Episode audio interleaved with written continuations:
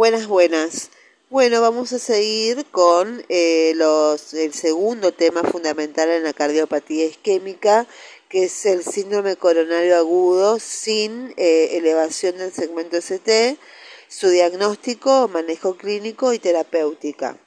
En los síndromes coronarios agudos, una vez ingresado el paciente con dolor torácico agudo en el departamento de urgencias y efectuado rápidamente el interrogatorio y obtenido un electrocardiograma dentro de los 10 minutos de su ingreso, se caracteriza un dolor torácico agudo como definitivamente anginoso.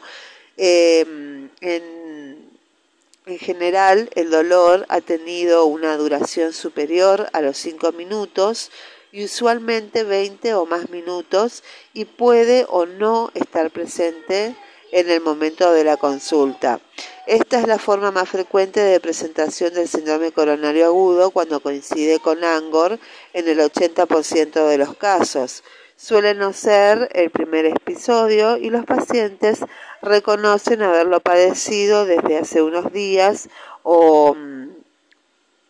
o semanas y la otra forma de presentación es el dolor anginoso progresivo y cuando los episodios se presentan ante esfuerzos menores y en reposo, impidiendo la actividad normal, que es la disminución de la capacidad funcional, la obtención del electrocardiograma nos permite una primera clasificación de estos pacientes en dos grupos, que es el electrocardiograma sin elevación del segmento ST, donde estos pacientes, como en el grupo anterior, sufren un proceso trombótico eh, sufren el proceso trombótico coronario, que es la placa complicada, sin oclusión total del vaso afectado. La incorporación de marcadores como la troponina en la década del 90 demostró que un grupo de pacientes con eh,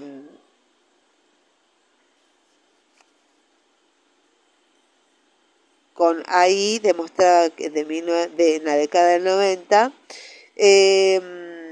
demostró que un grupo de pacientes con AI presentaban marcadores positivos de necrosis miocárdica.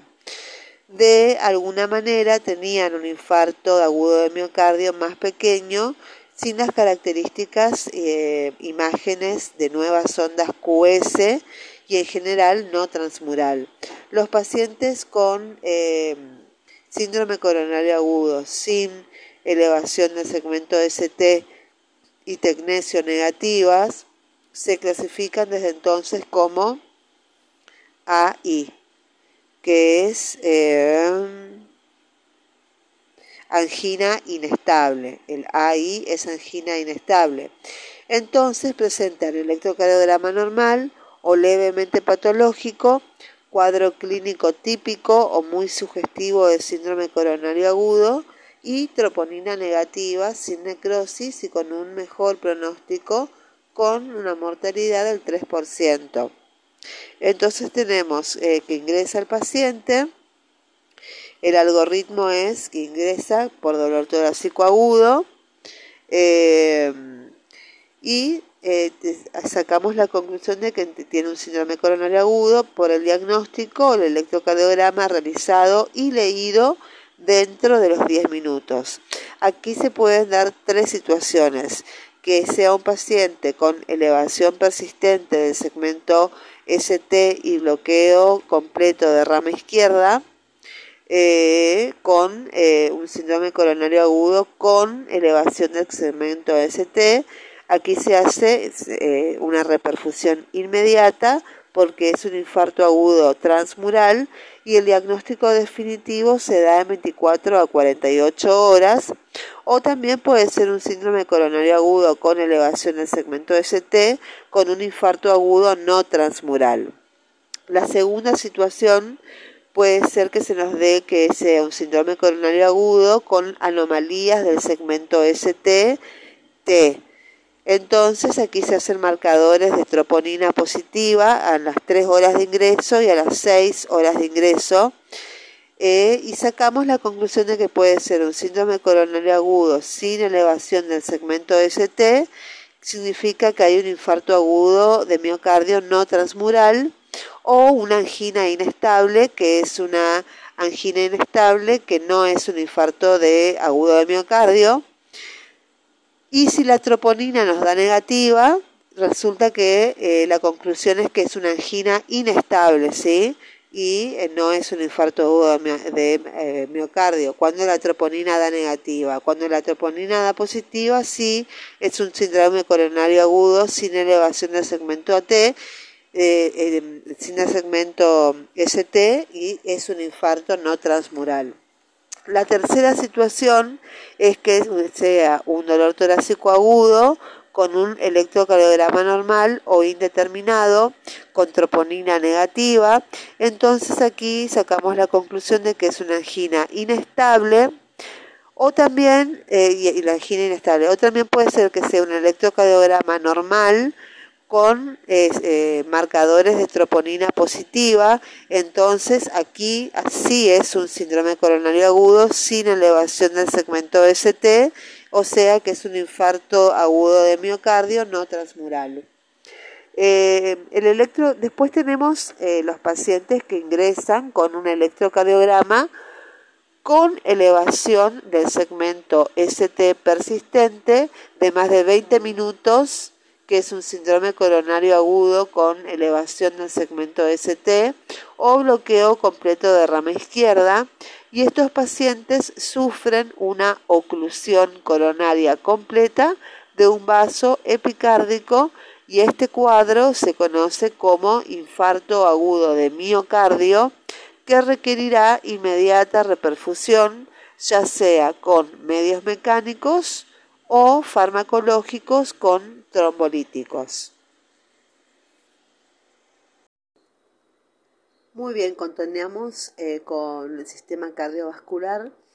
y la fisiopatología de los síndromes coronarios agudos. La ateroesclerosis es una enfermedad inflamatoria crónica de eh, las arterias que se desarrolla durante décadas en respuesta a estímulos biológicos relacionados con factores de riesgo de enfermedad cardiovascular, ya sea diabetes, hipertensión, dislipidemia coronaria, hábito de fumar, estrés, antecedentes familiares de enfermedad coronaria o vascular y con mediadores de inflamación que tienen gran participación en el mecanismo de crecimiento y rotura de la placa. La pared vascular es invadida por cristales de colesterol, lipoproteínas de baja densidad, LDL, que son digeridos y acumulados en macrófagos provenientes del torrente circulatorio, atraídos por los mecanismos inflamatorios. Desde la adventicia de la pared vascular emergen vasos de neo formación y la placa crece eh, produciendo una obstrucción vascular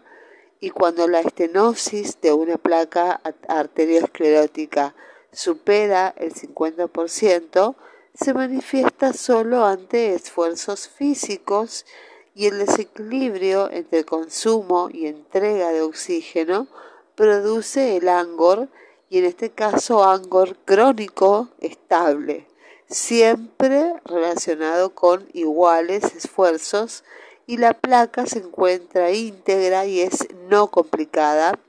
pero corre peligro de convertirse en una placa inestable.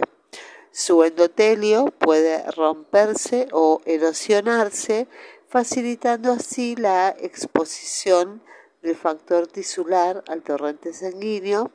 y la generación de un trombo parcial o totalmente oclusivo que se forma sobre la placa ulcerada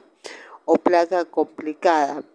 Este trombo es un elemento muy dinámico, se forma muy rápido con el acúmulo de plaquetas, fibrina y luego la activación de la cascada de coagulación.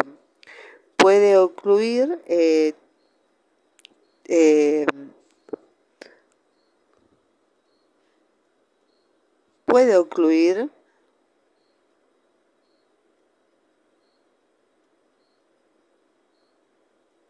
Esto es un trombo, es un elemento porque los trombos son elementos muy dinámicos que se forman muy rápido en el acúmulo de plaqueta fibrina y luego la activación de la cascada de coagulación y puede ocurrir totalmente, eh, ocluir totalmente la arteria